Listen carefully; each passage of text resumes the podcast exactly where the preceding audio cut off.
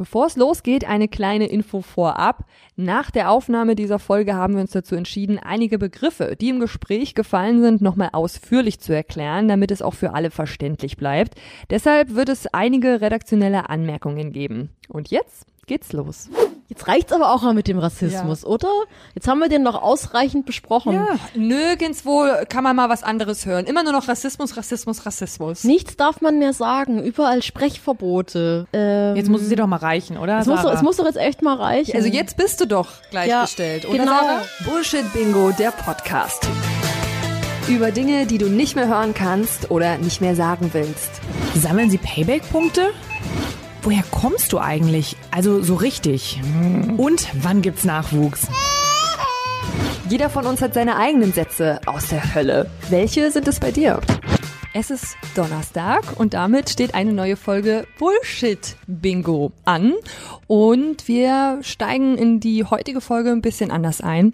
Nämlich stellen wir nicht zuerst unsere Gästin vor, sondern, na gut, erstmal uns. Madeline ist natürlich wieder am Mikrofon. Hallo. Und meine Wenigkeit, mein Name ist Ronja. Bis dahin machen wir das schon auch sonst bei den anderen Folgen immer Stimmt. so, Ronja. Ich bin sehr gespannt, was jetzt kommt. Aber jetzt stellen wir nicht unsere Gästin vor, das kommt nämlich eigentlich dann immer danach, sondern ich stelle dir zuerst eine Frage, Madeline. Wann warst du das letzte Mal rassistisch? Fällt dir spontan keine Situation ein? Da fällt mir ne, natürlich jetzt spontan keine Situation ein, weil ich, wie wahrscheinlich äh, viele Leute, ganz gerne von sich auch immer sehr positiv denken. Ich mich mit dem Thema beschäftigt habe, also vor allem nach der nach dem George Floyd Vorfall, als da ja die Riesenwelle war, zum Glück auch bei uns in Deutschland habe ich mich viel damit beschäftigt und weiß deshalb auch, dass ich auch sehr, sehr schwer sagen kann, wann ich rassistisch war, weil es vielleicht eine Situation war, die ich gar nicht als solche einordnen würde. Ich weiß, wann ich das letzte Mal jemanden berichtigt habe, als ähm, als sie unbewusst was Rassistisches, gesagt hat, was, und ich denke mal, da wird äh, unsere Gesprächspartnerin wahrscheinlich nachher auch sagen, das ist ein Bullshit-Bingo-Satz, was sie aber nicht böse gemeint hat. Deswegen, sie, sie lacht schon und sagt auf jeden Fall, da werden wir noch drauf eingehen. Aber deswegen, ich kann's nicht sagen. Ich habe in Vorbereitung auf den Podcast habe ich mir überlegt, dass ich als Kind rassistisch war, wenn ich im Kindergarten nach dem Hautfarbestift gefragt habe. Stimmt, das ja. habe ich jetzt auch gelernt, denn natürlich habe auch ich mich in letzter Zeit, in den letzten Monaten intensiver mit dem Thema beschäftigt. Und weißt du, wann ich das letzte Mal rassistisch war? Du weißt es? Ja. Nee. Gestern. Was hast du gemacht? Und zwar ganz unbewusst. Ich habe es aber in mir gemerkt.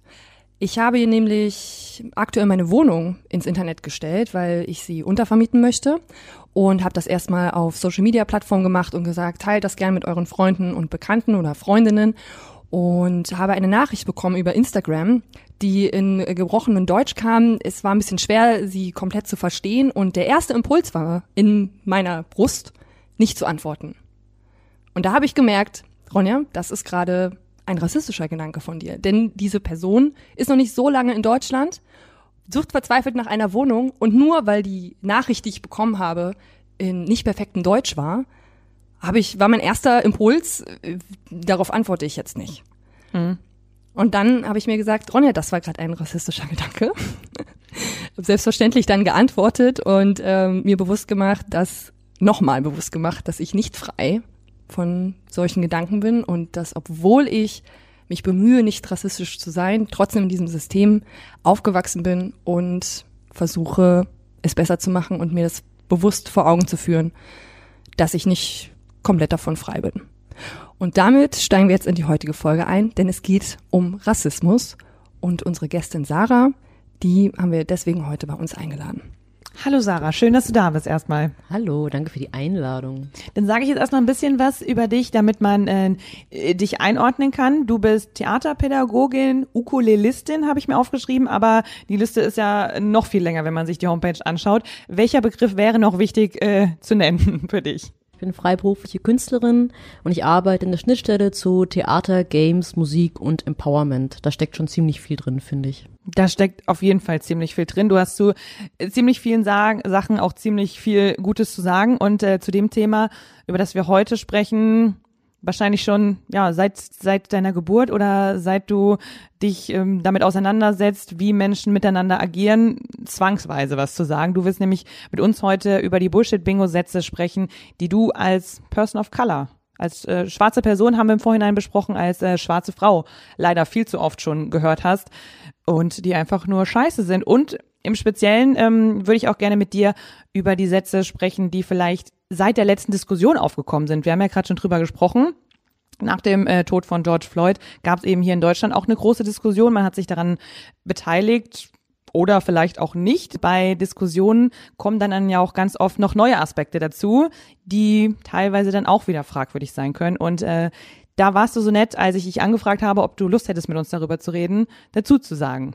Weil es absolut nicht selbstverständlich ist, dass uns eine schwarze Frau wieder den Rassismus erklären muss, beziehungsweise uns da weiter auf die Sprünge helfen muss, weil das auch unsere Verantwortung ist, uns damit auseinanderzusetzen. Aber ich habe das Gefühl, das macht ihr ja auch und das habt ihr ja auch gemacht. Also sei es irgendwie das Telefonat, das wir geführt haben im Vorfeld, ähm, dass ich heute hierher gekommen bin.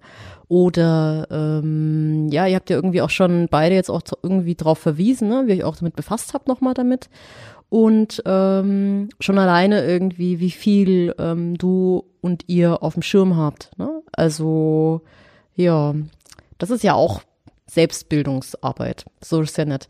Und ich hatte auch Lust, ähm, dich wiederzusehen. Das habe ich ja vorhin auch schon gesagt. Wir kennen uns ja vom Studium. Genau, wir kennen uns noch ähm, aus Siegen, da haben wir zusammen studiert. Aus der Studienzeit, da, da kommt immer noch viel hoch, da ist viel kleben, kleben geblieben. Aber ich glaube, das lag auch so ein bisschen an Siegen, dadurch, dass es so eine kleine Stadt war und man, wenn man was machen wollte, dann war es eben studentische Interaktion und man kannte so gut wie jeden, der nett war ja. und die nett war. Und ich war, ähm, und ich war einfach neugierig, irgendwie hatte Lust, irgendwie dir wieder zu begegnen und ähm, weil ich glaube auch gerade bei so einem einem ähm, Thema wie jetzt zum Beispiel Rassismus, ähm, das für mich natürlich auch und wie für andere von Rassismus betroffene Personen natürlich auch mit viel Schmerz auch verbunden ist.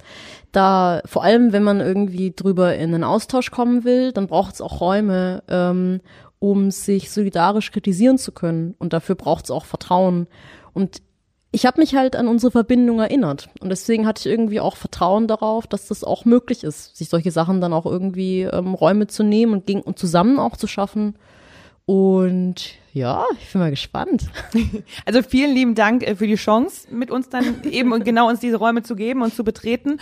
Und ähm, falls von unserer Seite irgendwas gesagt werden sollte, äh, wo dann doch noch der Rassismus drinsteckt, von dem wir uns bisher noch nicht freimachen konnten, dann ähm, feel free und nicht nur feel free, sondern ähm, absolute Einladung, uns dann natürlich zu berichtigen und uns zu sagen, warum das scheiße ist. Weil genau will. darüber reden wir jetzt.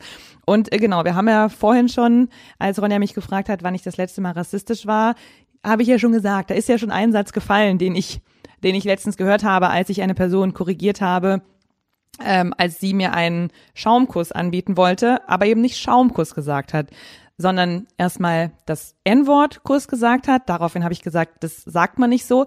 Dann hat sie das M-Wort Kuss gesagt. Und ich so, nein, das ist ja genau dasselbe, das sagt man nicht so. Man muss dazu sagen, es war jetzt schon, es war eine ältere Generation. Ich weiß nicht, ob das als, äh, als Entschuldigung gilt. Und dann habe ich ihr aber erklärt, warum das schwierig ist. Und dann meinte sie so, ach so, aber das habe ich ja nicht böse gemeint. Wer das N- oder M-Wort benutzt, der bedient sich rassistischer Denkmuster und Sprechweisen. Deshalb sprechen wir es auch nicht aus. Das N-Wort beleidigt Menschen mit schwarzer Hautfarbe. Es wurde in der Zeit der Kolonialisierung und Sklaverei in den deutschen Sprachgebrauch aufgenommen. Erfunden von weißen Menschen, die die Behauptung vertreten haben, dass schwarze Menschen zu einer niederen Rasse gehören. Das ist Bullshit und deswegen sind auch die Begriffe Bullshit. Du hast genickt, das ist ein Bullshit-Bingo-Satz, ne? Yep. Ganz, ganz selbstverständlich äh, wahrscheinlich ein Bullshit-Bingo-Satz. Und ich möchte gar nicht wissen, wie viele Menschen du in deinem Leben schon erklären musstest, warum das absolut nicht geht, N oder das M-Wort zu verwenden. Yep. Und vor allem sich auch nicht damit rausreden zu können. Ich hab's aber nicht böse gemeint.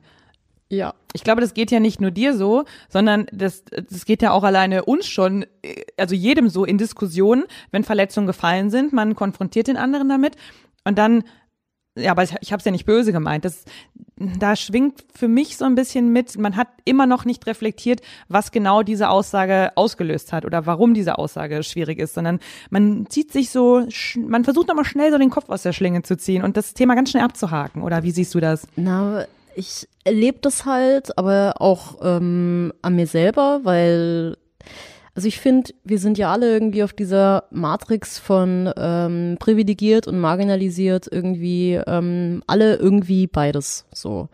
Und ähm, ich glaube, deswegen haben wir alle jede Menge zu lernen und zu verlernen und den eigenen Widerständen immer wieder aufs Neue zu begegnen.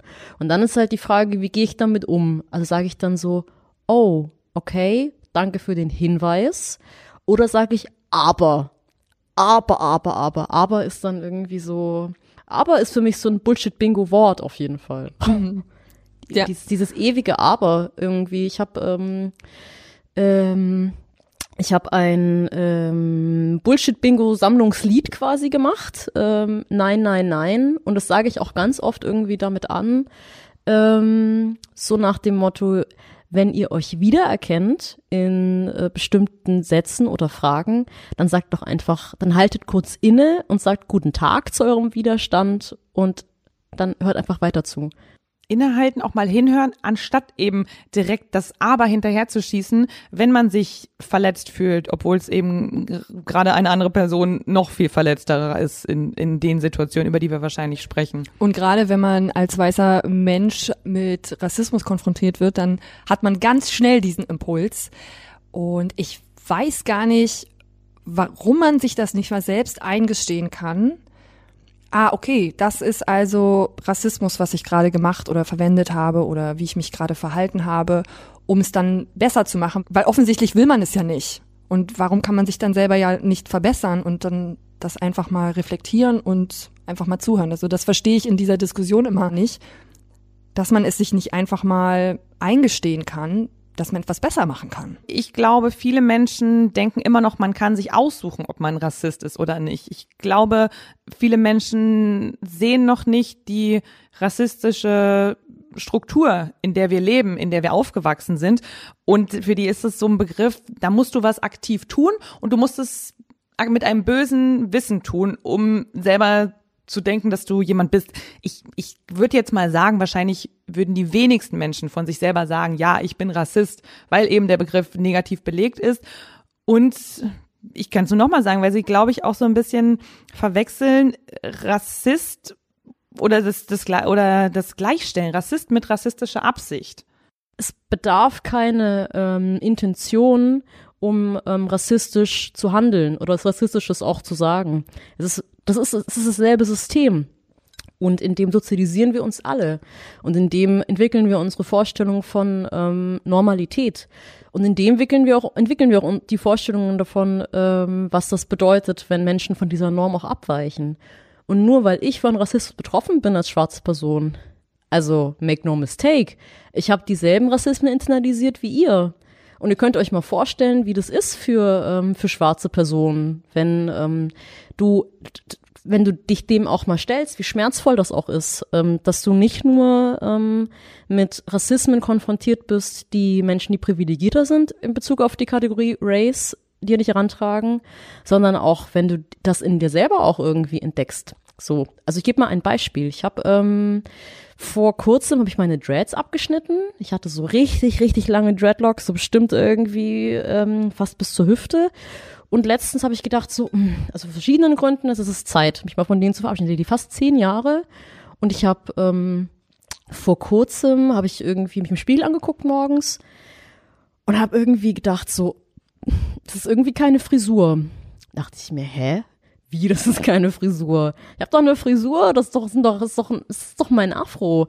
Und dann habe ich gemerkt, so, ah, ich habe das verinnerlicht, weil, ähm, also das ist auch eine, also das ist auch eine so eine kollektive schwarze Erfahrung, vor allem von ähm, schwarzen Frauen. Ähm, immer wieder diese Erfahrungen auch mit schwarzem Haar. Ne? Also ich war noch, weil ich auch im Dorf aufgewachsen bin, ich war noch nie irgendwie bei ähm, einem Friseursalon oder einer Friseurin, wo ich so, also weiß ich nicht, ne? Also so, ich glaube, die Erfahrungen, die ihr so hattet, irgendwie bei so einem Friseursalon, wo du irgendwie so, ah, cool, und da ist jemand, der hat eine Ahnung, und dann wird man irgendwie mit die Haare gewaschen oder so. Nee, immer irgendwie nur so, ah, Überforderung, und was ist das mit deinem Haar und düdel, düdel, und dann verinnerlichst du das irgendwann. Es gab doch letztens diese Rossmann-Kontroverse. Rossmann hat irgendwie so ein Bild gepostet von einem Afro mhm. und hat dann irgendwie so Bad Hair Day Ja, Als das habe ich ja, mitbekommen. Als ja. ob Afrohaar halt irgendwie schlechtes Haar wäre. Aber das ist ja genau diese rassistische Kontinuität. Ne? Ähm, und das, dann, da merkt man auch wieder, dass ähm, es nicht möglich ist, über Rassismus zu sprechen, ohne über Kolonialismus auch zu sprechen. Und ähm, ne, und das, also das eben nur so als ganz praktisches Beispiel, so wie sehr wir das alle verinnerlicht haben. Und es ist für uns alle ähm, schmerzvolle Prozesse von Le Verlernen sind und dann andere Dinge auch lernen. Und äh, jetzt muss ich nochmal auf die Frage zurückkommen, äh, die du dir selber äh, gestellt hast, als du in den Spiegel geschaut hast. Warum siehst du jetzt deine, dein, dein Afro ohne Dreads nicht als richtige Frisur? Weil ich es natürlich auch verinnerlicht habe. Ne? So, ah, jetzt kannst du, also zehn Jahre lang ähm, Leute, die mich angeguckt haben, so nach dem Motto, ah, jetzt kannst du endlich was machen mit deinen Haaren. Ah, okay, weil, hast- weil Dreads ist eine legitime Frisur. Du hast so schöne lange. Haare, da kann man sich ja einen Zopf machen oder da kann man ja düdel, düdel, düdel. Also es gibt ja irgendwie so einen Kanon von Vorstellungen, was möglich ist irgendwie mit Haar. Aber ähm, ich war letztens irgendwie bei einer ganz tollen ähm, Performance hier in Berlin, ähm, in, im Ballhaus Nauninstraße. Da hat, ähm, ich glaube, Nashika Adil, ich habe mir den Namen richtig gemerkt, hat eine ganz tolle ähm, Tanzperformance gemacht und die hieß Growth. Ähm, und da ging es halt um ihre Auseinandersetzung mit Haar. Und am Ende habe ich echt fast geweint. Ich habe das einfach total, ich habe das, ich habe das gespürt. Also hat irgendwie auch angefangen. Sie hat sich dann irgendwie diesen Raum bewegt, lag auf dem Boden, hatte so eine riesige Afro-Perücke irgendwie auf, hat dann auch getanzt damit, hat dann irgendwie mit der gekämpft. Und ähm, Achtung, Spoiler. Es hat dann geendet damit, ähm, dass sie sich ihre Haare selber auch geflochten hat.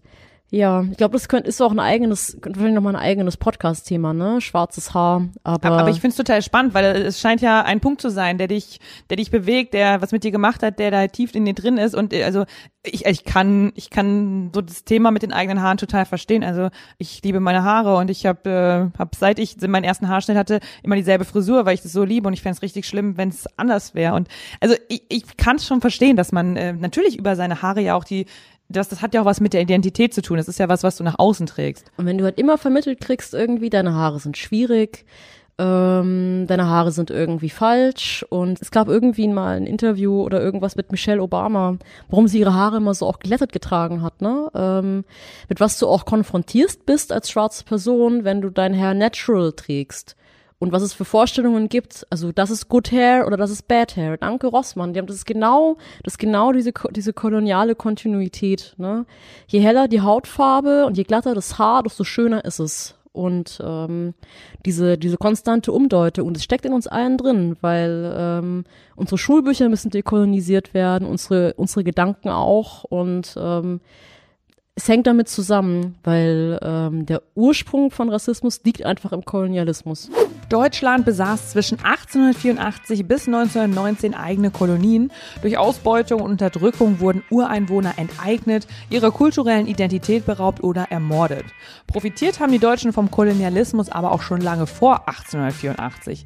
Aus britischen, spanischen oder portugiesischen Kolonien wurden zum Beispiel Sklaven auch nach Deutschland gebracht. Eine Freundin von mir hat mir dasselbe eben auch mal geschildert und da ist es mir eben dann auch erstmal bewusst geworden, dass ich mit meinen Haaren ja in jeden Friseursalon reinrennen kann, die auch Darmschnitte machen. So. Und ich habe ihr einen Friseursalon empfohlen, weil sie gerade einen schnellen Termin braucht und ich meinte, da habe ich, da kriege ich immer ganz schnell einen Termin, da, da gehe ich immer nur vorbei und dann haben die meistens schon am gleichen oder am, am nächsten Tag irgendwo stopfen die mich rein und das funktioniert. Und sie wurde halt andauernd abgewiesen. Sie ist auch schwarz und hat ist dann zu mir gekommen und hat gesagt, in diesen rassistischen Laden gehe ich nicht mehr rein. Und ich war so, hä? Wie, warum? Was haben, haben die was zu dir gesagt? So, nein, die haben mir keinen Termin gegeben. Und hat sie mir das eben auch erklärt. Und sie hat äh, auch geglättete Haare, aber das ist ja auch eine chemische Glättung. Wenn, also die, bleib, die bleiben lange glatt, die muss sie jetzt nicht jeden Tag mehr glätten. Und das ist eben auch was, was halt nicht jeder Friseursalon macht oder wahrscheinlich eher die wenigsten. Also, ne? Weil sich halt keiner aneignet, schwarzes Haar eben auch mit als Friseurin oder als Friseur in Anführungsstrichen behandeln zu können oder ähm, Das ist kein Teil der Ausbildung. genau, es ist kein Teil der Ausbildung und es ist dann wird das halt einfach abgelegt und äh, ähm, ab ab ja, es wird einfach nicht abge abgelehnt. Es wird einfach abgelehnt und ich glaube, sie wollten ihr dann einfach keinen Termin geben, weil sie sich damit nicht in Anführungsstrichen rumschlagen wollten, dass sie schwarzes Haar hat. Und das hat mir auch so die Augen geöffnet, so, ah krass, da geht das schon los, bei einem Friseurtermin. Darüber habe ich mir als weiße Frau natürlich nie Gedanken gemacht, darauf wäre ich gar nicht gekommen. Und es geht ja dann in der Kosmetik auch endlos weiter, dass man in Drogerien äh, keine Make-up-Foundation findet oder äh, irgendwelche Concealer oder so, die ja, oder eben auch für Pflaster. schwarze Es gibt ja diese Ach ja, die genau, Pflaster. hautfarbenen Pflaster, Ja. die beige sind. Ja. Die sind für Und- dich, Sarah, dann ja nicht Hautfarben. Nee. Da kann man natürlich sagen, so, ja, aber das sind doch jetzt alles Kleinigkeiten. Das wäre dann auch ein Bullshit-Bingo-Satz in diesem äh, Kontext, denn es sind nat natürlich ist jetzt, wenn man nur die auf diese Pflaster geht, ist das nicht das größte Problem der Welt, dass es dann nur helle Hautpflaster gibt. Aber es zeigt doch, wie ausgeschlossen schwarze Menschen in unserer Gesellschaft sind, dass sie nicht mal berücksichtigt werden und dass das ja auch schon ein Gefühl von Ablehnung ist äh, wenn wahrscheinlich du dir, ich kann es jetzt nur vermuten, äh, dir ein Pflaster kaufst und da gibt's eben dann nur weiße Pflaster, also mit, mit weißer Hautfarbe. Also das ist wahrscheinlich kein tolles Gefühl und es führt vielleicht auch zu diesen viel zitierten Mikroaggressionen, von denen man jetzt auch viel liest. Also so kleine Widerstände, die man dann halt erlebt und kleine Aggressionen, die sich dann anhäufen, weil sowas passiert ja nicht einmal im Jahr, sondern halt ständig, jeden Tag und immer wieder überall. Ja, genau das. Also ähm, ja, manche Sachen irgendwie, da denkt, da, äh, da denke ich dann irgendwie auch, also zum Beispiel dieses, dieses Pflaster. Das hat mich bestimmt irgendwann mal, ist mir das auch aufgefallen oder so. Ähm, aber ja, stimmt. Also du vergisst dann auch so viel oder Weil es so ähm, normal ist in der Gesellschaft, weil Ja, weil es hat ja irgendwie, genau, es hat was mit Vorstellungen von Normalität irgendwie auch zu tun und ähm, ja, mit was, ähm, mit was, mit was befasst du dich irgendwie, wann und wie und wo und ähm, es ist halt einfach, äh, it's halt, it's everywhere, dieses Gefühl, dem auch so nie entfliehen zu können. dazu habe ich mir die Frage überlegt, dass, dass dadurch, dass du gerade sagst, es ist eben ein Thema, was dich dauerhaft beschäftigt, zwangsweise, was Ronja und ich gar nicht so kennen. Also ich meine, reden wir jetzt mal allein von der von der Pubertät. Du hast schon genug Probleme und wenn dann noch das Problem Hautfarbe dazu gekommen wäre, dann wäre ich komplett überfordert gewesen. Bist du traurig oder sauer, dass du mehr oder weniger gezwungen äh, bist und warst und jetzt natürlich immer noch bist, dich mit deiner kulturellen Identifikation oder deinem Aussehen immer wieder auseinanderzusetzen? Ich meine, das, das sind ja so Sachen, die einen noch aufhalten. Ja, natürlich. Also ähm, natürlich macht mich das wütend, weil ähm, in jeder in jeder Lebenssituation, in jedem Beziehungskontext, es sitzt immer was mit am Tisch. Und ähm, also klar, du kannst es dann ignorieren, ähm, aber das ist halt wie mit ähm, wie mit Wunden. Wenn du sie nicht behandelst, dann können sie halt auch nicht heilen. Wenn du dich damit nicht befasst irgendwie, dann ähm, nur wenn du dich damit befasst, kannst du halt irgendwie damit umgehen. Und ähm, ja, also vor allem ähm, zu dieser Zeit, wo Black Lives Matter medial auch so also präsent war, das war ganz krass. Also ich glaube, da ging es auch echt, ähm, ich habe das so gespürt, irgendwie schwarze FreundInnen, ähm, das war einfach eine krasse Zeit, noch dieser, dieser, also der Corona war da irgendwie auch noch so ziemlich am Anfang und Es war im Mai, als, als es losging, im Mai. ja, und irgendwie das Thema war so omnipräsent und du konntest dich dem nicht entziehen und das war's, also das war echt, das war richtig, das war echt heftig, also auch dieses Gefühl zu haben, du kannst dich davon nicht abgrenzen, ne? Also weil natürlich ähm, sonst gibt's irgendwie, also das haben wir ja alle, ne? Also vor allem marginalisierte Personen. Marginalisierte Personen sind Teil einer Gruppe von Menschen, die von der Gesellschaft sozial ausgeschlossen werden. Man könnte sie auch als soziale Randgruppen bezeichnen. Ich, letztens habe ich eine tolle Kolumne gelesen ähm, von ähm, Nile bei Jetzt, wo es darum geht, wie Popkultur ihr ähm, hilft, also irgendwie, keine Ahnung, Popsongs oder Trash-Serien, ich weiß gar nicht mal, was wieder alles so beschreibt. Einfach sich nicht immer mit dieser Gewalt zu befassen, irgendwie ständig. Ich glaube, deswegen bin ich auch Künstlerin, weil ich, ähm, weil ich mir selber auch Räume schaffen will, ähm, um so einer Leichtigkeit auch Raum zu geben. Deswegen mache ich ähm, Empowerment-Arbeit, weil ich gemeinsam mit anderen Menschen Räume schaffen will, ähm, wo Menschen irgendwie sich anders erleben können, als ähm, ganz oft Bilder an sie herangetragen werden. Und durch diese Arbeit ist ist natürlich für mich auch selber Empowerment. So. Und ich glaube, gleichzeitig ist es aber auch so eine ganz müßige Frage, ne? Weil, ähm, also klar, so wie die Welt noch ist, muss sie nicht bleiben. Aber ähm, also ich bin ein Riesenfan von Zeitreisegeschichten und, und ähm, so ähm, was wäre wenn und Reisen durch Raum und Zeit und so. Aber in der Welt, in der wir noch leben, sind Reisen durch Raum und Zeit ähm, bisher allein in der Fantasie möglich. Und deswegen befasse ich mich gerne mit Utopien ähm, und mit Orten, wo die Utopien in die Gegenwart bereits hineinragen. Aber ich glaube so ähm, von wegen, ich wünschte, es wäre nicht so. Puh, ich glaube, das sind so Fragen, die ziehen Energie und mit der Energie mache ich lieber was anderes. Ich finde das interessant, was du gerade eben gesagt hast, dass die Black Lives Matter Bewegung, die jetzt im Mai omnipräsent gewesen ist in allen Medien, fast auf der ganzen Welt, dass das auch anstrengend für dich war als schwarze Frau weil man hat ja erstmal den Impuls zu denken, so wow, ist ja toll, dass wir darüber reden und dass das jetzt so wichtig wird und das haben auch mein Freund und ich zum Beispiel sehr mitgeteilt und haben versucht, uns irgendwie daran zu beteiligen, immer mit dem komischen Gefühl so, naja, machen wir es jetzt wirklich, weil, also, dass es nicht so aussieht, so dass wir machen es nur, nur jetzt, um dem Trend zu entsprechen und so weiter und so fort, also auch eben dieses Verhalten dann wiederum zu hinterfragen. Wie hast du denn die Black Lives Matter Bewegung wahrgenommen, weil es gibt ja auch viel Kritik an dieser aktuellen Bewegung eben auch von schwarzen Menschen. Mir fällt es irgendwie immer noch schwer, das zu begreifen, was da, warum, wie passiert ist, weil ähm, das ist ja nicht das erste Mal gewesen, dass eine schwarze Person durch Polizeigewalt, durch PolizistInnen ähm, ums Leben gekommen ist, einen gewaltsamen Tod gestorben ist. Es ist noch nicht mal das erste Mal gewesen, dass es davon Videoaufnahmen gab.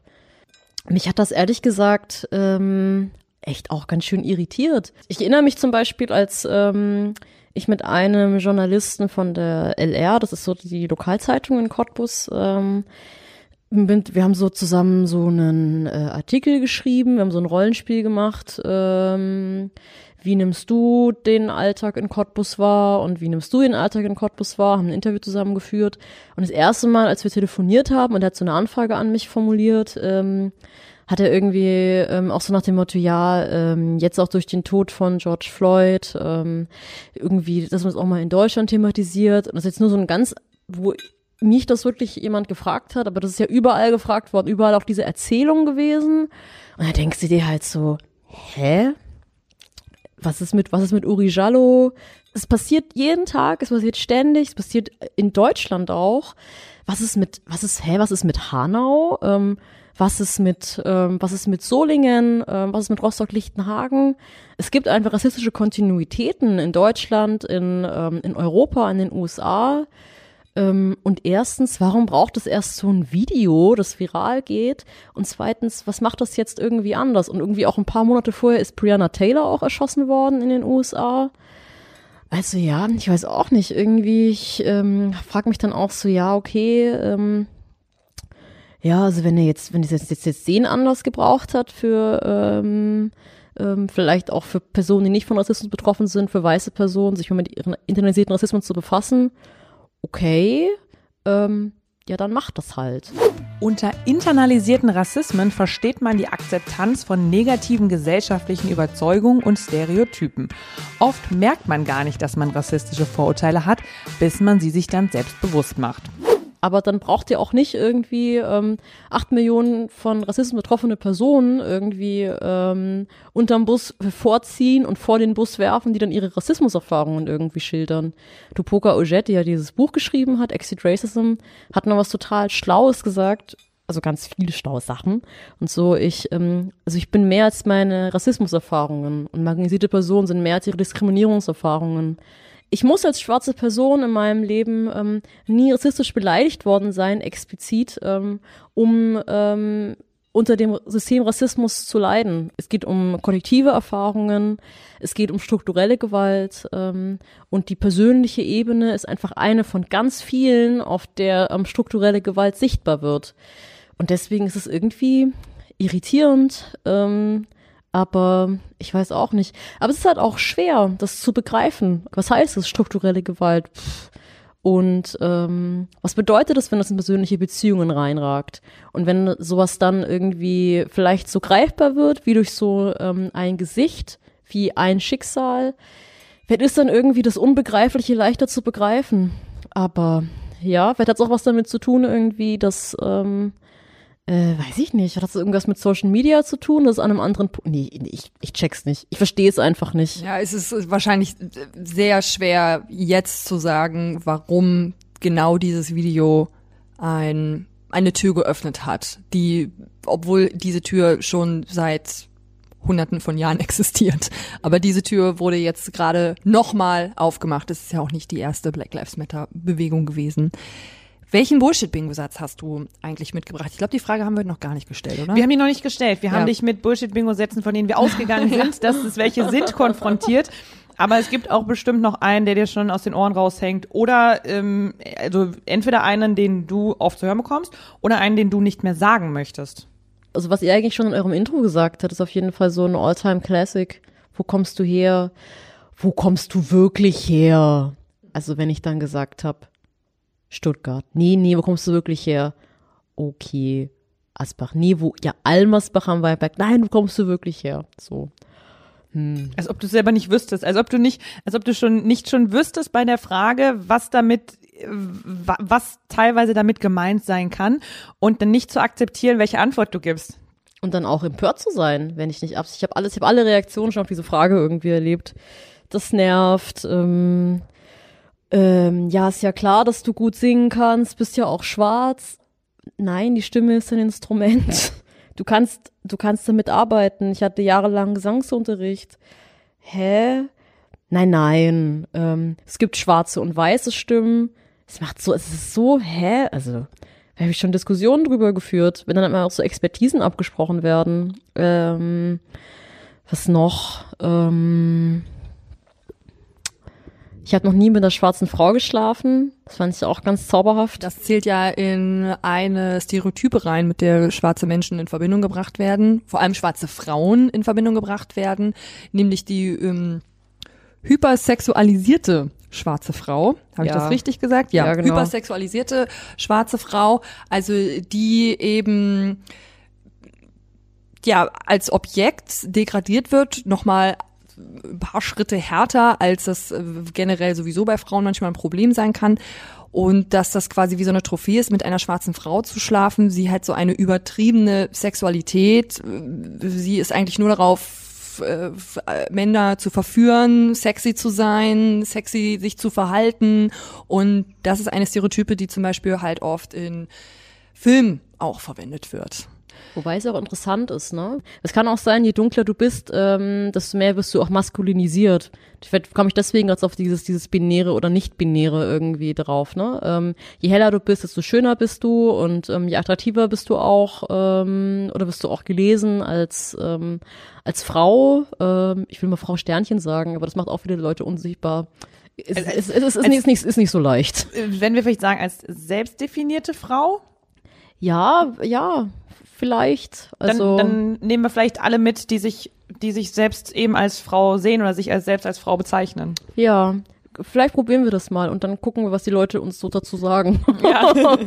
Ich erinnere mich halt auch echt an viele Situationen, ähm, also auch in Bezug auf das Haar, ne, ähm, wo ich auch irgendwie rückmeldet habe, so du bist nicht weiblich genug, ne, du entsprichst nicht so einer Vorstellung von Weiblichkeit. Ich find's schwer. Keine Ahnung. Es gibt halt unterschiedliche Erfahrungen, auch in Bezug auf diese Sexualisierung, ne, die du machst. Und eigentlich kannst du es halt nur falsch machen. Entweder irgendwie, ähm, du bist halt gefährlich mit deiner Sexualität, oder du bist nicht verfügbar, oder du bist eh unattraktiv. Also weiß ich nicht, was für übergriffige Scheiße ich schon gefragt wurde. Irgendwie, ähm, welche Farbe meine Nippel hätten oder meine Muschi oder so, so ganz nonchalant. Also auch so, so, hä, ey, was, was ist, was ist falsch mit dir? Absolut Was, übergriffig. voll, also echt, was, was stimmt denn nicht mit dir? Ja, wie, wie, wie kommst du darauf, mich das jetzt fragen zu dürfen und auch noch eine Antwort zu erwarten? Ja, genau, ne? Und genauso dieses, ähm, ähm, gibt's da eine deutsche Übersetzung dafür? Entitled? Also so das Gefühl zu haben, ich habe ich hab jetzt eine Antwort verdient. Das hat nämlich auch was mit Macht zu tun. Wer ist in welcher Machtposition? Ich habe über dieses Entitled auch schon mal nachgedacht, wie man das übersetzen könnte. Mir fällt aber nicht so richtig was dazu ein. Aber genau wie du, genau wie du es gerade beschrieben hast, wenn man sich entitled fühlt, dann hat man halt das Gefühl, einem steht das jetzt zu. Genau, man hat den Anspruch, eine Antwort bekommen zu Ja. müssen. Ja, genau. Oder einer bestimmten Verhaltensweise oder sowas. Ja. Also ich glaube, es gibt echt keinen Aspekt in meinem Leben, ähm, der nicht schon einfach ungefragt kommentiert wurde. Mit welchen Personen ich Beziehungen führe, ähm, was ich mit meiner Freizeit irgendwie mache. Ähm, ich bin zum Beispiel halt Gamerin, ja, ähm, und weiß ich nicht, auch in ganz vielen anderen Aspekten irgendwie Nerd. Nee, kann es ja gar nicht sein. Oder es ist auch das, also das, das machen ja auch andere, ähm, andere Personen diese Erfahrung, ne? Dieses Gatekeeper-Tum irgendwie. Aber so, ähm, ja krass, ähm, du bist jetzt voll mir einmal, es hat, es hat ein Freund zu mir gesagt, und habe ich jahrelang Pen and Paper gespielt und ich weiß auch wieder, der hat das auch nicht böse gemeint, das kenne ich ja auch, sage ich ja auch. so und dann denke ich mir, hä?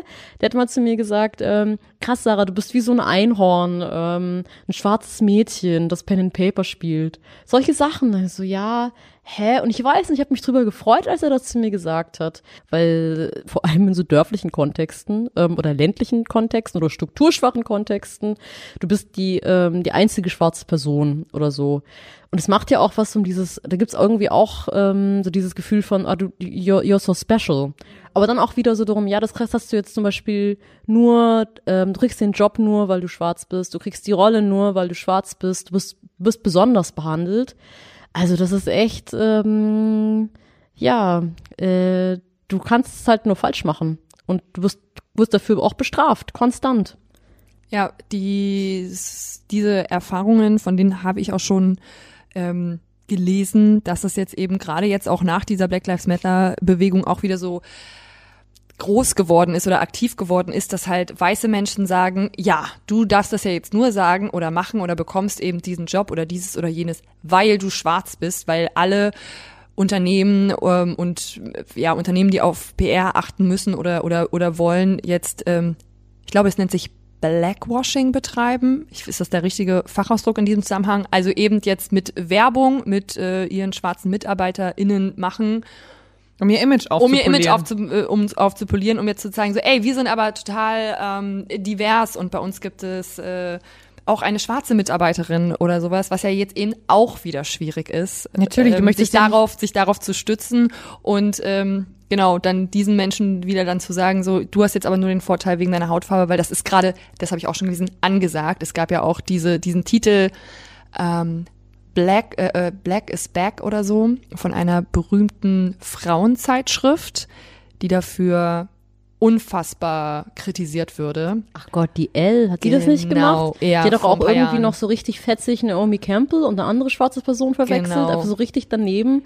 Ah, ja, Und, genau. und Black is Back dann eben in dem Zusammenhang, Das dass sie in gesagt Mode. haben, es ist jetzt wieder in. Es ist jetzt wieder in, Genau, als, als schwarz wäre zu das, sein. Genau, als wäre das ein Trend, ja. Oh Gott, Und ja, als ob man das so eben, als ob man das eben ändern könnte, wenn es nicht mehr trendy ist. Also Ja. überhaupt nicht begriffen, dass es was Konstantes ist und nichts mit Trends zu tun hat und nichts mit Trend zu tun haben sollte. Ja, daran erinnere ich mich auch noch an den ähm, zu Recht Shitstorm, den sie dafür bekommen haben. Ist gar nicht so lange her, glaube ich, oder? Es war doch irgendwie auch erst im letzten Jahr oder so. Ich meine auch, dass es letztes Jahr oder das Jahr davor gewesen ist, gar nicht, gar nicht so lang her. Und genau diese Punkte sind es doch auch, die immer noch zeigen, dass es da einen Unterschied gibt. Wenn dann eben Firmen, wobei da muss man natürlich vielleicht auch noch davon sprechen, ähm, dass diese Firmen vielleicht noch gar keinen schwarzen Mitarbeiter haben und wirklich mal auf die Div- Diversität gucken sollten, dann finde ich, ist das nochmal was anderes. Aber wenn die Betonung äh, ganz extra darauf gelegt wird, ähm, dass es dann ja auch nicht gleich ist. Also, dass es dann ja doch wieder betont, dass es da anscheinend einen Unterschied gibt, den es ja nicht gibt. Aber doch, den gibt es halt. Das ist Ja, halt das, das ist halt ja. das Ding, weil ähm, also ich weiß schon, worauf du hinaus willst. Ich finde es wichtig, das sichtbar zu machen, weil halt auch zu sagen irgendwie, ich sehe keine Hautfarbe, ich sehe kein Geschlecht, ich sehe keine Klasse. Es ist ein Privileg. Du kannst, ähm, weil du, weil du, weil es aus einer ähm, Positionierung der Unmarka Unmarkiertheit formuliert ist. Und es ist ja auch nicht so irgendwie, ähm, als ob die alten weißen Männer ähm, die ganzen Jobs irgendwie gekriegt hätten, weil sie so super kompetent sind. Nee, ich habe letztens auch mit einer ähm, Freundin irgendwie drüber gesprochen, wie viel irgendwie so in der Geschäftswelt auf dem Männerklo ähm, ausgehandelt wird. Das habe ich zum ersten Mal gehört, aber es leuchtet mir irgendwie ein. ja. Und ähm, also ne, das ist ja oder Burschenschaften, wo halt, wo du, wo du lange nur mit einem ARIA-Nachweis reingekommen bist. Und es gibt halt so viele Männerbünde und ganz oft sind die auch nicht als solche sichtbar gemacht. Und dann empfiehlt man sich halt weiter und schieft sich auf den Stuhl und so. Und das ist halt auch nicht, weil du so super schlau und kompetent bist, mein Lieber, sondern halt einfach, ähm, weil du halt so schön unsichtbar bleibst mit deiner ähm, Positioniertheit. Das ist halt der Witz. Und wenn ähm, wir halt irgendwie uns, also es gibt ja ganz viele Wege, ne? Also es kann irgendwie, wir können über Quoten uns austauschen, also auch über ähm, Quoten für Black People of Color, über Quoten vielleicht für, ähm, für Frauen oder für nicht-binäre Personen oder für Transpersonen oder oder oder oder oder ähm, oder auch für ähm, neurodiverse Personen. Also da gibt's ja ganz viel, was wir dann besprechen können. Was bedeutet das irgendwie, Vielfalt abzubilden? Ähm, aber im Endeffekt, glaube ich, ist es ganz wichtig irgendwie, ähm, dass wir uns halt unseren eigenen Positioniertheiten irgendwie bewusst werden, um halt damit umgehen zu können, auch gemeinsam. Also zum Beispiel das, was, äh, was Ronja getan hat, als sie die, die Nachricht bekommen hat von der Wohnungsbewerbern, wo sie sich dann bewusst gemacht hat, äh, wie sie eigentlich reagiert hätte und warum es eben nicht cool ist, so zu reagieren und das zu hinterfragen, zum Beispiel. Ich finde, das finde ich auch wichtig, also irgendwie die, die, eigen, die eigenen Widerstände und, ähm, und unmittelbaren Reaktionen zu befragen. Aber was ich mit Positioniertheit meinte, ist eher, ähm, was in welchen Aspekten bin ich privilegiert oder marginalisiert? Mhm. Ähm, woher kommen meine Perspektiven? Ähm, was, also wo, wo, wo, wo, wo habe ich mich sozialisiert? Ähm, was habe ich irgendwie für ähm, kulturelles Kapital? Was für Soziales? Ähm, was, was ist meine Bildungsbiografie? Was ist in Bezug, also wo, was, wo bin ich in Bezug auf das, die Kategorie Klasse irgendwie ähm, verortet? Ich mache es ganz praktisch, ja. Ich bin eine schwarze queere Frau. Ich bin von Klassismus nicht betroffen, weil ich jüdisches Mittelstandskind bin. Ähm, ich, ich, trage eine Brille, aber trotzdem ähm, bin ich von Ableismus nicht betroffen, weil ich nicht behindert bin. Und ich bin auch nicht neurodivers. Ableismus beschreibt die Diskriminierung von Menschen, die eine Behinderung haben. Und als neurodivers bezeichnet man Menschen mit anders arbeitenden Gehirnprozessen als der Großteil der Bevölkerung. Menschen mit ADHS oder Autismus sind beispielsweise neurodivers. Ich bin nicht davon betroffen. Und deswegen ähm, spüre ich so, okay, ich habe da voll die Wissenslücken. Ähm, ich bin da nicht sensibilisiert dafür. Je mehr ähm, wir uns, glaube ich, damit befassen, was ist, was, was, was, krieg, was, was schneiden wir überhaupt mit und was eben nicht. Und es hat ganz viel mit Privilegien zu tun. Und das finde ich, ähm, das ist, der hört nie auf, der Prozess. Und es ist mega anstrengend, aber es ist voll lohnend. Total. Und es ist ja auch spannend für einen selbst, um, um, um sich kennenzulernen, um die Gedankengänge kennenzulernen, sich zu überlegen, wo kommen die Gedanken her? Warum habe ich genau die? Warum habe ich die Einstellung? Und warum denke ich nicht an die und die Menschen? Wahrscheinlich größtenteils, weil sie in meinem Leben noch nicht so eine große Rolle gespielt haben oder weil ich zu manchmal vielleicht zu sehr mit mir beschäftigt war. Aber genau das ist ja die Frage. Warum denke ich so, wie ich denke? Und ist das okay, so wie ich denke? Oder sollte ich da vielleicht auch ein bisschen Rücksicht auf andere Menschen nehmen? Und ich finde, da muss man sich auch immer gar nicht so angegriffen fühlen. Also sich selbst seine eigenen Privilegien einfach mal klar zu machen. Das ist ja nichts Schlimmes. Also so wie ich jetzt auf die Welt gekommen bin, dafür, da habe ich jetzt bestimmte Privilegien einfach mitbekommen. So, weil das so ist. Ich bin eine weiße Person, ich bin in einem sozial stabilen ähm, Haushalt äh, in Deutschland geboren und diese Privilegien mir klar zu machen, das hat ja nur, das hat ja nur positive Auswirkungen. Das heißt ja nicht, dass ich, dass mir jemand was wegnehmen möchte, sondern das heißt ja, im besten Fall nur, dass ich dieses Privileg, wenn ich mir das klar mache, einsetzen kann, um vielleicht jemand anderes zu helfen oder mir eben auch bewusst zu machen, dass es andere Menschen nicht so einfach zu machen, äh, nicht so einfach haben wie ich, weil sie kein, die, einige Privilegien nicht haben und ich deswegen deren Sichtweise oder deren Werdegang oder was auch immer besser verstehen kann. Also ich verstehe mal gar nicht, warum Menschen sich da so angegriffen fühlen, wenn man sagt, du hast ja aber auch dieses oder jenes Privileg. Das ist ja nur gut, wenn man sich die bewusst macht und damit dann auch umgehen kann und dementsprechend dann auch agieren kann. Ich glaube, weil wir halt noch ähm, im Neoliber boah, Neoliberalismus leben und im Kapitalismus, wo wir mit der Erzählung aufwachsen, es gibt nicht genug, ähm, wenn du nicht besser bist als ähm, diese andere Person, dann überlebst du nicht. Also ähm, denk mal an dich und guck, wie du ähm, die Ressourcen alle für dich behältst und ähm, gib deinen Stuhl nicht her. Das hat ja auch was damit zu tun, wie wir uns sozialisieren. Ne? Genau das, was du gesagt hast, dieses, ähm, mir will ja niemand was wegnehmen, ähm, das Power-Sharing, Räume schaffen und teilen, Privilegien teilen, nicht dasselbe ist wie ähm, irgendwie ähm, sich enteignen zu müssen, wo wir, finde ich, gerne mal drüber sprechen können, ähm, Billionär und MillionärInnen zu enteignen oder wenigstens ein bisschen. Ja. Ähm, es ist ja was anderes. Also man kann ja, man kann ja auch radikale Forderungen formulieren, ähm, ohne gleich Willen anzünden zu müssen. So. Und das ähm, und aber natürlich, ne, die Personen, ähm, die am ähm, privilegiertesten sind auf diesem ähm, Spektrum von marginalisiert und privilegiert, klar, haben die, haben die Angst. So, oh Gott, dann ähm, muss ich mich ja damit befassen mhm. und am Ende wird mir was weggenommen und am Ende ändert sich die Welt und dann bin ich ja gar nicht mehr privilegiert. Ach du Scheiße. Genau, und so wie es jetzt gerade ist, ist es ja für mich gut. So, ich ja. habe keinen Grund, was zu ändern. So, das ist das, das ist ein äh, absoluter Bullshit-Gedanke. Und jetzt würde ich gerne nochmal mit dir über einen Bullshit-Bingo-Satz sprechen, wo, wo ich jetzt mal sage, ich würde dafür meine Hand dafür ins Feuer legen, dass du den scheiße findest, weil der klingt einfach schon scheiße. Ich hatte ja schon gesagt, dass ich ähm, eben auch gerne deine Meinung erfahren würde über die Bullshit-Bingo-Sätze, die sich jetzt so in dieser hitzigen Diskussion, die wir hatten, gebildet haben, dass, dass Menschen darüber gesprochen haben und im Anschluss gesagt haben, so, jetzt haben wir aber auch so lange darüber gesprochen, jetzt ist auch mal gut. Jetzt mal wieder irgendwas Nettes. Ja, genau. Jetzt reicht's aber auch mal mit dem Rassismus, ja. oder?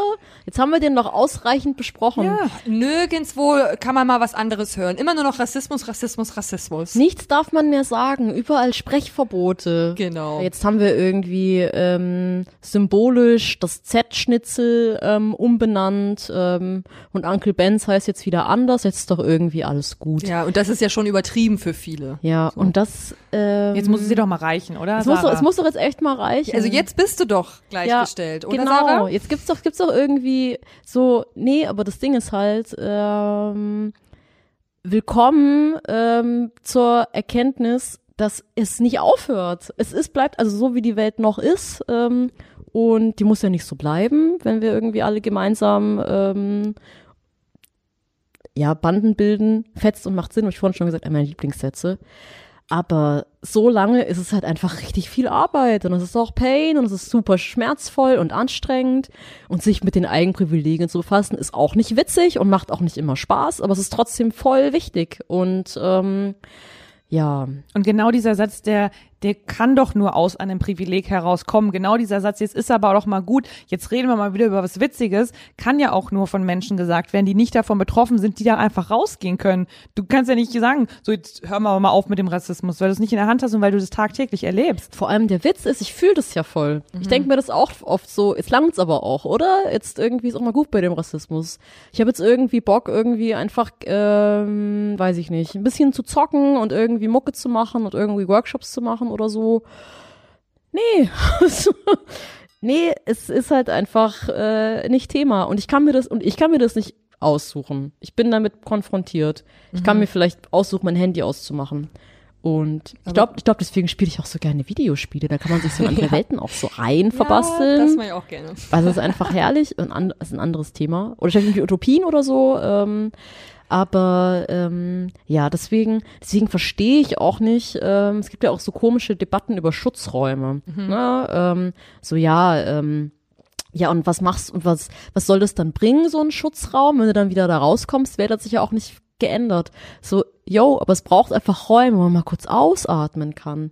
Und das steckt ja auch drin in dem Satz, ne? Irgendwie so, ist doch jetzt mal gut. Das ist ja auch voll anstrengend, genau. Und ich glaube, deswegen geht es irgendwie darum, so, okay, wie können wir uns denn irgendwie, also gleichzeitig, wie können wir gemeinsam auch so unter Aspekten der Strategienvielfalt. Okay, wir sind alle unterschiedlich positioniert, wir haben verschiedene Privilegien, in unterschiedlichen Kontexten marginalisiert, haben verschiedene Wissensbestände, ähm, haben verschieden viel Kraft und Lust und Zeit.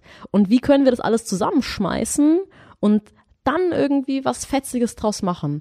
Und dann ist es nämlich auch möglich, dann kann man auch mal Pause machen oder dann können wir uns gemeinsam Räume schaffen, in denen man ausatmen kann. Oder du musst auch nicht die ganze Zeit irgendwie 30 Prozent machen. Das ist cool, das wünsche ich mir. Und dann ähm, kann dann auch eine Antwort sein, so, ja, für heute ist mal gut. Ich mache jetzt weiter. Du kannst jetzt Pause machen. Aber morgen bist du wieder dran, ne? ja, wenn es denn so gehen würde, das, das wäre richtig, richtig schön. Das ist eine Utopie. Du hast vorhin auch schon das Thema ähm, Kolonialismus angesprochen. Und was mir bewusst geworden ist in den letzten Monaten, dass ich absolut nichts darüber weiß und jemals gelernt habe. Und als ich angefangen habe, mal ein bisschen über Kolonialisierung der Deutschen zu lesen, ist mir klar geworden, war, oder habe ich mir die Frage gestellt, warum wird das, warum wird das ausgelassen in der Schule? Der komplette afrikanische Kontinent ist eigentlich fast nicht existent. Ich kenne Länder auf allen Kontinenten, aber die wenigsten in Afrika. Und ich kann mich auch nicht daran erinnern, dass wir irgendwann mal, also natürlich ist man auf Europa konzentriert, ist ja auch klar, wir leben in Europa, aber Afrika wird ausgelassen und eben auch die Geschichte in Bezug mit ähm, Kolonialisierung und Deutschland. Und es ist einfach unfassbar, denn schon nicht falsch verstehen, schon vor dem Holocaust gab es große, riesige Genozide. Genozide sind Völkermorde, die die Absicht haben, eine nationale, ethnische, rassische oder religiöse Gruppe als solche auszulöschen. Für den ersten Völkermord im 20. Jahrhundert war Deutschland verantwortlich. Beim Genozid in Deutsch-Südwestafrika zwischen 1904 und 1908 wurden 40.000 bis 60.000 Menschen ermordet. Warum wird das komplett ausgelassen? Und da habe ich natürlich jetzt auch keine Antwort drauf und es sollte auch 2018 mit in die Gedenkkultur von Deutschland aufgenommen werden, wie auch die NS-Zeit. Aber trotzdem habe ich immer das Gefühl, es passiert ja gar nicht. Also ich setze mich als Privatmensch hin und kann was darüber lernen, aber in der Schule wird es einfach so gut wie gar nicht angesprochen. Also ich kann mich ehrlich gesagt an keine Unterrichtsstunde erinnern, an die von der NS-Zeit schon. Und das ist auch wichtig. Also ich will gar nicht sagen, das sollte weniger sein, ne? Aber warum das eine und das andere nicht? Und um dich erstmal dahin zu setzen und was darüber zu lernen, muss es genau. dir bewusst sein, dass es da was zu lernen gibt. Genau, genau. Und das war bei mir einfach gar nicht existent, äh, existent in meiner, in meiner Wahrnehmung. Und es ist eigentlich so schade, dass dieses Thema in der Schule nicht besprochen wird. Und du hast ja von auch gesagt, man kann nicht über Rassismus sprechen, ohne das eben auch anzusprechen. Hast du in der Schule dich mit Kolonialisierung beschäftigen müssen? Nope. Null. Überhaupt nicht. Und ich habe auch mal ähm, eine Zeit lang Leute gefragt, und wie war das bei dir? Überall dasselbe, genau wie bei dir, Ronja. Also ich habe jetzt irgendwie ähm, vor kurzem mit einer befreundeten Person, der ähm, als Lehrer arbeitet, gesprochen und gemeint, ja, die Schulbücher ändern sich irgendwie langsam. Das freut mich voll, aber ich denke mir eigentlich immer, wenn ich mit jungen Personen arbeite, ah cool, the kids are alright. Das kann ja gar nicht so verkehrt sein alles und das passt auch irgendwie dazu. Aber voll. Ähm, bei mir genau dasselbe. Aber ist ja irgendwie auch klar. Also ich meine, ähm, auch was irgendwie Aufarbeitung von Nationalsozialismus irgendwie angeht, so, also da gibt's ja auch echt noch so richtig viel zu tun in Deutschland. Ähm, und der Kolonialismus, ähm, tja, also ganz schön viel zu tun noch. Da ist auf jeden Fall noch richtig viel Luft nach oben. Manchmal hat man das Gefühl, dass das wird so ein bisschen ausgeschwiegen in der Hoffnung, dass es ja dann okay ist. So, wenn wir nicht mehr drüber reden, dann gibt's das Problem ja nicht mehr. Wenn, wenn wir Kolonialisierung nicht äh, thematisieren, dann ist das doch ein Zeichen dafür, dass wir darüber hinweg sind, dass da doch alle Probleme gelöst sind. Aber es ist ja nicht so. Na, und auch ein bisschen so, na, wir haben ja schon äh, die Nationalisierung. Also es ist ja schon von 1930 bis 1945, das ist ja schon unser großes Päckchen, was wir tragen. Das müssen wir uns noch alles braucht man, Jetzt braucht man dich noch, noch, nicht noch ein Päckchen. Wie lange wollen wir denn dafür ähm, gerade stehen, dass Deutschland das mal irgendwann gemacht hat. Das habe ich doch jetzt gar nicht gemacht und auch nicht meine Großeltern. Ich glaube, das ist auch manchmal so ein bisschen der Gedanke. Aber es gehört zur deutschen Geschichte dazu. Es gehört einfach dazu und es ist, wie man jetzt, wie man merkt, und wie auch jetzt weiße Menschen merken, extrem schwierig, wenn man diesen Teil einfach auslässt. Genau, dann versteht man auch manchmal einfach nicht, warum manche Sachen so fragwürdig sind, wenn man die Geschichte nicht kennt. Wie zum Beispiel Sachen wie das, wie das N-Wort und das M-Wort. Das würde einem klarer werden, wenn man eben die Geschichte kennt. Das hat ja auch was mit Macht zu tun. Wenn du Dinge verstehst, dann ähm, kannst du damit umgehen. Wenn du damit umgehen kannst, kannst du sie auch verändern. Und ähm, ich möchte mir jetzt nicht den ähm, verbalen Aluhut irgendwie aufsetzen, aber es gibt natürlich, ähm, natürlich stecken ähm, hinter Entscheidungen, ähm, welche, äh, welche Inhalte sind ähm, in Bildungskontexten so relevant, dass sie auf den Lehrplan kommen. Natürlich hat das auch was mit Machtinteressen auch zu tun. So. Und auch mit Positioniertheiten, weil ähm, welche Personen sind in Machtpositionen und entscheiden was. Ähm, so, also es gibt schon einen Grund, ähm, warum ähm, in verschiedenen Kontexten über Quoten auch gesprochen wird. Macht auch Sinn, finde ich, weil die Personen, die ähm, mit, ähm, also die da eben sitzen in Machtpositionen und auch aus einer Positionierung aus von Macht, ähm, was hast du für ein Interesse, das irgendwie dran zu ändern? Vor allem mit so einem Mindset. Mhm. Also, ne, dieses so, ich krieg was weg, weggenommen. Ja, ich meine, stell dir mal vor, Ronja und ich hätten irgendwie andere Lebenswege genommen und äh, säßen jetzt in diesen Entscheidungsgremien, hätten aber selbst nie mitbekommen, dass es wichtig ist, darüber zu informieren, hatten das teilweise noch nicht auf dem Schirm. Dann wären wir auch die Letzten, die gesagt hätten, das müssen aber jetzt die anderen lernen, weil ich weiß zwar nicht, dass es es gibt, ist es wichtig, weiß ich zwar auch nicht, aber deswegen müssen wir es jetzt auf den Plan setzen. So, es ist ja ganz logisch, dass so natürlich Inhalte von marginalisierten Gruppen, eben ähm, von Minderheiten, nicht auf den Plan kommen, wenn diese Minderheiten das nicht selbst mitbestimmen. Genau, ne? Also ich meine auch, welche AutorInnen gehören auch zum Kanon, also auch in der Schule. Zum Beispiel wird, warum wird immer noch nicht ähm, Meyerhim gelesen in deutschen Schulen? Eine ganz, also das ist eine ähm, eine ähm, afrodeutsche Poetin, Wissenschaftlerin, Aktivistin, die äh, mit ihrem Schaffen äh, maßgeblich die ähm, also die Black Communities in Deutschland auch begründet hat. Die hat halt mit als eine der ersten auch publiziert irgendwie zu ähm, schwarzem Leben in Deutschland. Also und außerdem hat sie wunderschöne Gedichte geschrieben. Also ähm, Grenzenlos und unverschämt zum Beispiel. Ich wünschte, ich könnte das jetzt irgendwie so runter rezitieren. Warum wird Meerjim immer noch nicht in der Schule gelesen? Weil wir bleiben lieber bei den alten weißen Männern. Ja, genau. Die irgendwas zu sagen haben in unseren äh, Schulmaterialien. Ich kann mich da zumindest kaum an Frauennamen erinnern. Genau. Ähm, außer an Marie Curie, aber ja. Und damit man dann auch noch mit seinem, mit seinem Opa und mit seiner Mutter darüber reden Ja. kann, dass man die gleichen Gedichte auswendig kennt und äh, zumindest da eine kleine Gemeinsamkeit hat. Da, deswegen vielleicht. Ja, können wir die Antwort nicht geben. Das ist albern. Ähm, ja, an dieser Stelle können wir ähm, aber auch mal nochmal die Folge mit unserer Lehrerin Lynn empfehlen, ähm, die sich auch die Frage stellt, warum wir immer noch den Erlkönig lernen zum Beispiel.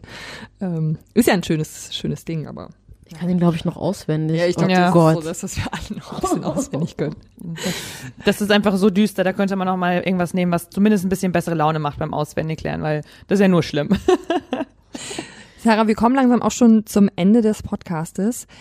Liegt dir noch irgendwas auf dem Herzen, ein Bullshit-Bingo-Satz oder etwas, was du sagen möchtest, wo weiße Menschen jetzt einfach mal zuhören? Ja, überleg doch selber. Ihr li- liebe ähm, Dear White People, gibt's nicht auch so eine Serie, die irgendwie irgendwie Ich glaube, so Dear White ist? People heißt sie, glaube ich auch, ja. Ja. Ähm, sagt doch einfach guten Tag irgendwie zu euren ähm, Impulsen und vor allem zum Aber und vor allem zum ähm, ganzen Widerspruch und Widerstand. Auch wenn ihr das Gefühl habt, so, oh, ihr müsst jetzt irgendwie auf Social Media nochmal sehr woke fragen, ähm, welche schwarzen Personen man jetzt denn lesen kann, googelt's doch einfach. Oder ähm, guckt euch doch mal in eurem Freundinnenkreis um, wem ihr so irgendwie zuhören könnt. Und wenn ihr das nächste Mal aber sagen wollt, dann ähm, fragt euch doch noch mal kurz, warum. Und auch einfach mal zuhören ist auch immer eine Option. Und ja, und wenn man mal was falsch macht, dann ist es halt so. Also, dann ist es wichtig, Verantwortung zu übernehmen für die eigenen Fehler. Ich finde, Fehlerfreundlichkeit ist auch wichtig, aber es ist halt schwer ähm, in Kontexten von, ähm, also ne, also es ist halt ein Widerspruch, gleichzeitig Räume zu schaffen, wo Menschen ähm, ihre Verletzungen artikulieren können und gleichzeitig aber auch einen Raum zu schaffen, wo ähm, Lernen und Verlernen, was ohne Fehler machen nicht möglich ist, sage ich auch als ähm, Pädagogin. Lernen und Verlernen. lohnt sich für alle. In allen Farben, Formen und Positioniertheiten. Dankeschön. Und in allen, in allen Farben finde ich richtig schön, weil ich möchte nämlich auch für die Folge äh, das, die Schlussworte klauen, die du immer in den Mails geschickt hast, die wir uns hin und her geschickt haben, weil äh, Sarah ihre Mails immer beendet hat oder fast immer mit bunte Grüße. Und das fand ich richtig schön. Das ist, das ist mal nicht so langweilig wie mit lieben Grüßen, beste Grüße oder was es sonst noch so gibt mit freundlichen Grüßen, sondern bunte Grüße, da schwingt so viel Lebensfreude mit und das äh, finde ich richtig schön, wo wir jetzt eben über weiß, schwarz gesprochen haben und bunte Grüße finde ich super, deswegen möchte ich dir jetzt auch deine Worte aus der E-Mail klauen, um diese Podcast-Folge zu beenden. Bunte Grüßle, aber das ist nicht dasselbe wie All Life Matters, gell? Dann war das Schlusswort von Sarah. Vielen lieben Dank, dass du dir äh, die Zeit genommen hast, sagen wir wirklich nochmal von ganzem Herzen mit uns zu sprechen, so offen darüber zu sprechen, über Sachen, die dir schon mehrfach wehgetan haben. Das, das war toll, dir zuzuhören. Das war wirklich toll. Dankeschön. Danke, danke für die Einladung. War ein echt spannender Austausch und danke auch für den Raum, ähm, selber noch mal ein paar Gedanken zu entwickeln. Sich selber zuhören ist ja auch manchmal interessant. Das denken wir uns auch immer, wenn wir die Folgen dann wieder schneiden. Also nächste Woche gibt's dann wieder eine neue Folge von Bullshit Bingo, der Podcast. Natürlich gilt wie in jeder Woche, komm nochmal auf unseren Instagram-Account. Bullshit Bingo unterstrich Podcast. Lass uns ein Like da, wir würden uns sehr freuen. Oder bewerte uns auf iTunes, da gibt es uns nämlich auch. Nee, Apple Podcast heißt es jetzt. Richtig? Genau, Apple, aber manche kennen es vielleicht noch unter iTunes. Apple Podcast, ansonsten Spotify, dieser, wir sind ja überall. Du Amazon uns Music, ja gerade auch. Amazon Podcast, Stimmt, überall. ganz, ganz neu. In Und deiner Podcast-App. wenn du einen Themenvorschlag hast über Bullshit-Bingo-Sätze, die du nicht mehr hören kannst nicht oder nicht mehr sagen willst, dann schreib uns eine Mail an info at bullshitbingo-podcast.com. Dann bis demnächst und bunte Grüße.